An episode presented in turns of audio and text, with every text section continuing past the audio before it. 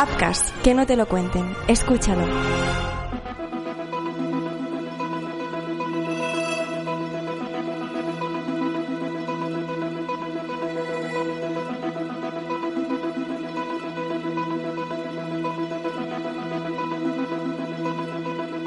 Tenía mucho de lo que arrepentirse. Había cometido muchos pecados, había robado, había estado en la cárcel, pero su deuda con la sociedad estaba saldada. Su castigo había sido proporcional con las acciones que había cometido, pero aquello ya era agua pasada. Aquella noche, sin embargo, la justicia que tanto le había perseguido se olvidó de él. Murió solo, en plena madrugada y en su propia casa, pero no en silencio. Fue apalizado brutalmente hasta que su corazón se detuvo. Esta es la historia de Jorge Aquilino Llamedo, conocido en el barrio de Lloreda como Kili. Su historia y la de su terrible final. Hola, mi nombre es Marc Truco. Bienvenidos a Crímenes Ibéricos, el podcast donde van a parar los casos más negros de la historia de España. Empezamos.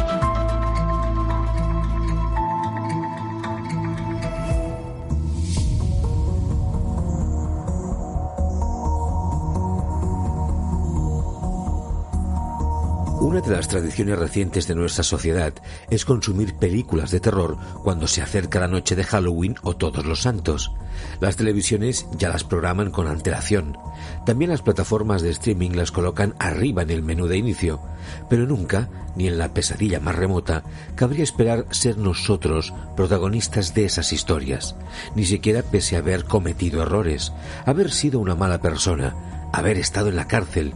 Nadie se merece pasar por ese infierno. En esta historia no hay santos, no hay personas inocentes. La vida de sus protagonistas no ha sido modélica ni ejemplar, pero es la que les ha tocado vivir. Kili era un vecino más de Lloreda entre Mañes. La vida no le había puesto las cosas fáciles. Su situación económica distaba de ser ideal y durante un tiempo estuvo en prisión al negarse a mantener la manutención de una de sus hijas. Anteriormente, este cuatrero de 62 años se había labrado la fama de ladrón por la zona. Durante la década de los 90 había sido detenido en la Operación Pezuña como miembro de un grupo que se dedicaba al robo de perros de raza, faves y ganado para su posterior venta. Kili compraba demasiadas cosas que no podía pagar, desde coches con matrícula extranjera hasta maquinaria agrícola. Aquello le había generado problemas con la justicia, pero fueron esos impagos, junto con sus antecedentes leves, lo que le llevaron a una prisión de verdad en 2019.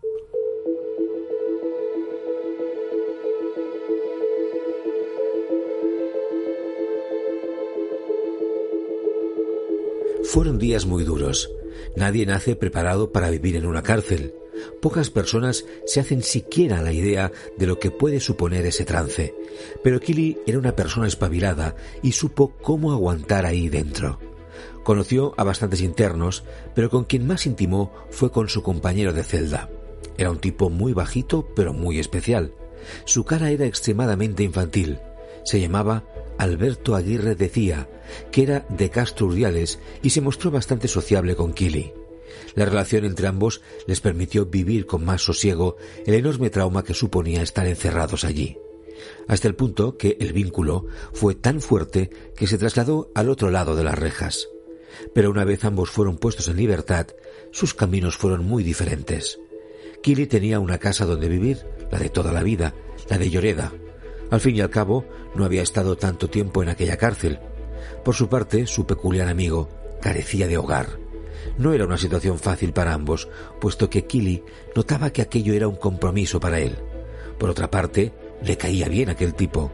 Quizá valía la pena dejarle vivir un tiempo con él, siempre que su esposa diera el beneplácito. Y así fue. Alberto se fue a vivir con la familia Aquilino, y aquello fue el inicio de la peor etapa de toda su vida.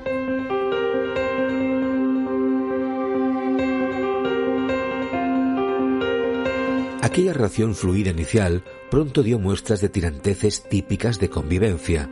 De repente, la mujer de Kili detectó que se producían discusiones cada vez más acaloradas en su propia casa. Y es que no era oro todo lo que relucía. Kili y Alberto se habían peleado en alguna ocasión en su celda, pero hasta entonces habían sido aparcadas sus diferencias. Kili siempre le ocultó a su familia, pero cada vez se hacía más evidente. Por su parte, a su mujer le extrañaba aquel tipo. Parecía tan inofensivo por su aspecto y su estatura que nunca jamás se preguntó qué había hecho para estar en prisión. Pero fueron aquellas discusiones y mal genio que conoció a posteriori lo que le llevaría a preguntarse quién era realmente Alberto Aguirre. Había sido condenado en el año 1999 por un asesinato a un vagabundo de forma sádica. Fue un caso muy famoso en su momento y que llegó a la prensa generalista. Pero veinte años después, todo el mundo se había olvidado de él. Aguirre confesó sus pecados y eran terribles. Aquel día discutió con un mendigo y perdió los papeles. Le agarró y le llevó hacia las vías del tren, donde lo ató de pies y manos con un cinturón y comenzó a golpearle con un palo de madera. Posteriormente, el condenado cogió un hierro oxidado del suelo y se lo introdujo por la boca, apretando hasta incrustárselo en la garganta. Aquello parecía un final terrible para la víctima. De hecho, el propio Aguirre se fue del sitio para fumarse un cigarrillo. Al darse cuenta que éste seguía con vida, pese a respirar con dificultad, regresó para pisarle la cabeza en repetidas ocasiones y tirarle tres piedras. Aquello le acabó de matar, pero Aguirre quiso esconder su cadáver. Enrolló el cuerpo en una alfombra, quemó su chaqueta y la arrojó sobre el cadáver del mendigo. Por suerte, la policía pudo encontrar los restos semicalcinados de aquella persona y el verdugo pagó su castigo. Alberto fue condenado únicamente a 15 años de cárcel, ya que el tribunal atenuó la pena debido a padecer un fuerte trastorno mental. Aquella barbaridad la había cometido el inquilino de su casa, pero la mujer de Kili lo ignoraba. Tenía el diablo en su propia casa. Todo podía resquebrajarse en cualquiera de las muchas discusiones que se producían entre esas paredes, hasta que todo se precipitó. Upcast, que no te lo cuenten. Escúchalo. Creo que empezaré a tomar los alimentos sin gluten ya que me siento un poco hinchada. Pero, ¿cómo sabes que lo que te hincha es el gluten? ¿No crees que te falta información nutricional? ¿Cómo? Hombre, no sé, yo he escuchado que el gluten te hace sentir pesada, hinchada y con malas digestiones, ¿no? A ver, a ver, ¿dónde has escuchado eso? En general, el mundo de la nutrición está cargado de falsos mitos. Yo, por ejemplo, desde que escucho el podcast de Blanca Nutri, he mejorado mucho por fin. Es decir, lo que como o dejo de comer lo hago en base a una explicación nutricional. ¿El podcast de Blanca Nutri? Llega el podcast de Blanca García Orea, Mitos de la Alimentación, en exclusiva para iVox, el podcast definitivo con el que por fin podrás conocer los mitos y realidades de la nutrición. Bienvenidos a mi podcast. Entonces nos vamos a llevar el azúcar de dos o tres naranjas. Es importante que el proceso de fermentación eh, sea de al menos unas 12 horas. Pues creer que un producto solo porque ponga light ya es un producto que no nos va a engordar, que no nos va a aportar calorías.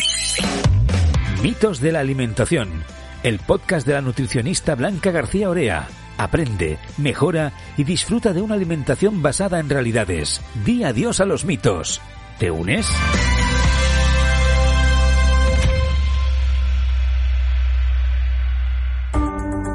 Crímenes Ibéricos es mucho más. Hazte fan y apoya nuestro canal de iVoox y escucha más allá de las narraciones del caso. Cada mes te ofrecemos análisis del caso para reflexionar y preguntarnos el porqué de los casos que te contamos. Solo para tus oídos si eres fan y apoyas el canal. Contenidos especiales, entrevistas. Súmate al equipo de Crímenes Ibéricos.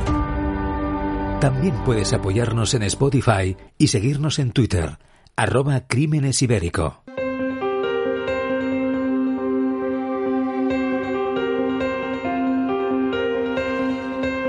Tras un tiempo viviendo allí, el dinero parecía ser un problema para los propietarios de la casa. Alberto debía una cantidad a Kili y pese a las reclamaciones de este, el invitado seguía ignorando sus peticiones. Aquello estaba destinado a acabar mal. Sin embargo, Alberto no era un enemigo. No había nada que no pudiera solucionarse con una cerveza, aparentemente. Todo estaba siempre a punto de estallar, pero al final se calmaba.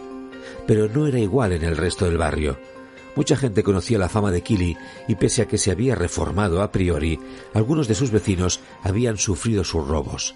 Sabían quién era y le estaban esperando desde hace mucho tiempo. Pasar por la cárcel solo sirvió para purgar su conciencia, pero muchas personas consideraban que aquella herida no estaba cerrada. Él lo notaba cuando se movía por Lloreda. Muchas miradas le juzgaban, otros simplemente le despreciaban. La vida de Jorge Aquilino había cambiado para siempre tras su ingreso en prisión. Aquella estancia le había dejado las cosas a las claras. Mucha gente le odiaba. Nunca le perdonarían como él sí supo hacerlo consigo mismo. Ya era demasiado tarde para reparar ciertos daños, y su pasado estaba a punto de atraparle.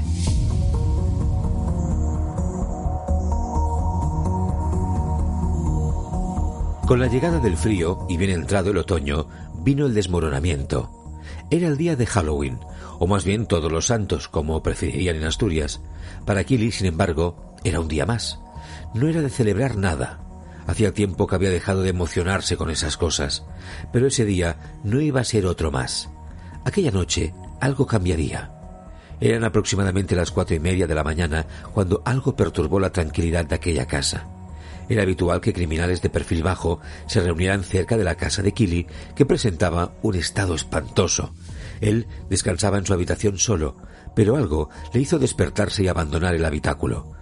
Apenas avanzó unos pasos, en pijama, hasta llegar al comedor cuando vagamente distinguió una figura entre la sombra de la noche. Parecía una película de John Carpenter, pero aquello era real. Ni siquiera le dio tiempo a sentir el terror de descubrir algo de esa dimensión cuando aquella figura se le abalanzó encima. Fue una paliza sin contemplativos, un golpe tras otro, salvaje, animal, fulminante, hasta llegar a otra habitación. Kili no sobreviviría a aquella paliza. Sus súplicas no sirvieron de nada. Aquella persona había acudido allí a su propia casa, específicamente la noche de Halloween, para matarle, y sació su sed de sangre.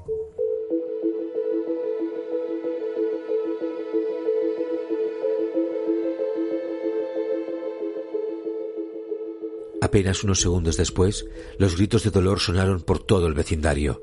Kili estaba agonizando. Su vida se le escapaba en mitad de la noche, a oscuras, en su propia casa. Existen pocos sentimientos peores que el de sentirse invadido, pero eso queda en nada cuando es la muerte quien toca la puerta de tu propia casa. Afuera, sin embargo, se estaba librando otra batalla. En lo que el asesino abandonó el lugar, su mujer, que venía de su turno de noche, estaba escondida en los matorrales. Según explica, vio a un tipo salir con la cara desencajada de rabia. Parecía diabólico. Por puro instinto y sin saber lo que había sucedido, buscó refugio por miedo a las represalias. Pero lo peor ya había ocurrido a unos metros de su posición. A los pocos minutos entró y supo del desastre. No pudo reaccionar. Aquello era terrible. Su marido totalmente destrozado y muerto en el piso. Cuando su esposa quiso socorrerle, ya era demasiado tarde. El reloj tocaba las cinco y veinte de la madrugada. Todo cuanto quedaba era llamar a la policía para notificar la muerte que uno nunca quiere notificar. No lo sabía, pero a partir de ahí empezaría otra pesadilla.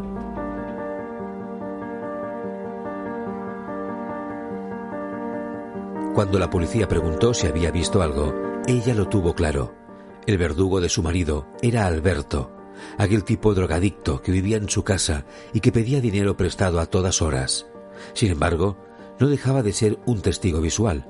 Nadie más podía corroborar aquello. No había ninguna prueba material, nada que pudiera demostrar que aquella persona había cometido aquel delito. Solo quedaban las anécdotas que todo el mundo conocía, que Kili y Alberto habían sido amigos, pero que discutían airadamente de forma cada vez más recurrente, sin embargo, lo que todos desconocían es que existía una importante deuda económica del verdugo para con la víctima.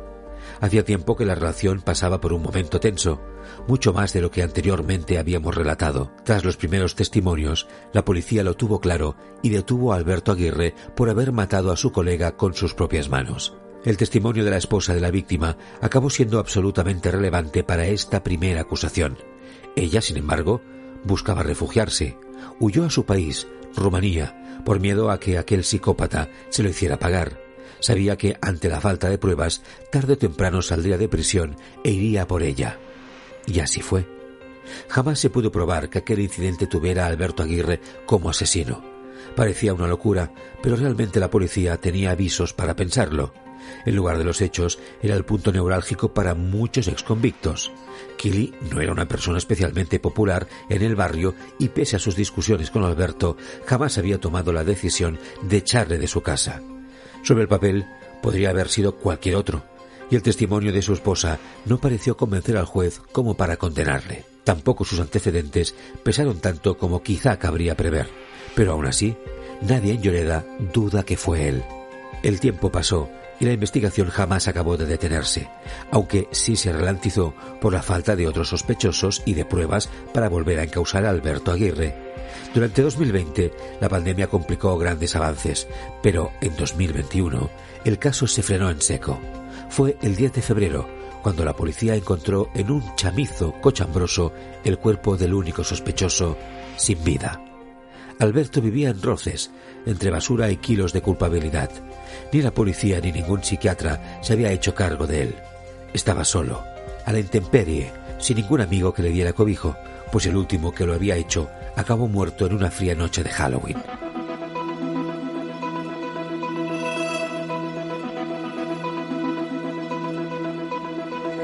La complicidad entre todas las partes es total. Nunca jamás hubo suficientes pruebas para demostrar lo que todos sabían en Asturias, que Alberto Aguirre mató aquel 31 de octubre de 2019 a Kili. Lo hizo con la misma crueldad y sangre fría con la que desgajó a aquel vagabundo. El caso lleva meses en un cajón, condenado al olvido y a la archivación. A diferencia de otras víctimas de este podcast, no hay tanta gente que llore la pérdida de este expresidiario, pero lo que está claro es que la justicia brilló de nuevo por su ausencia.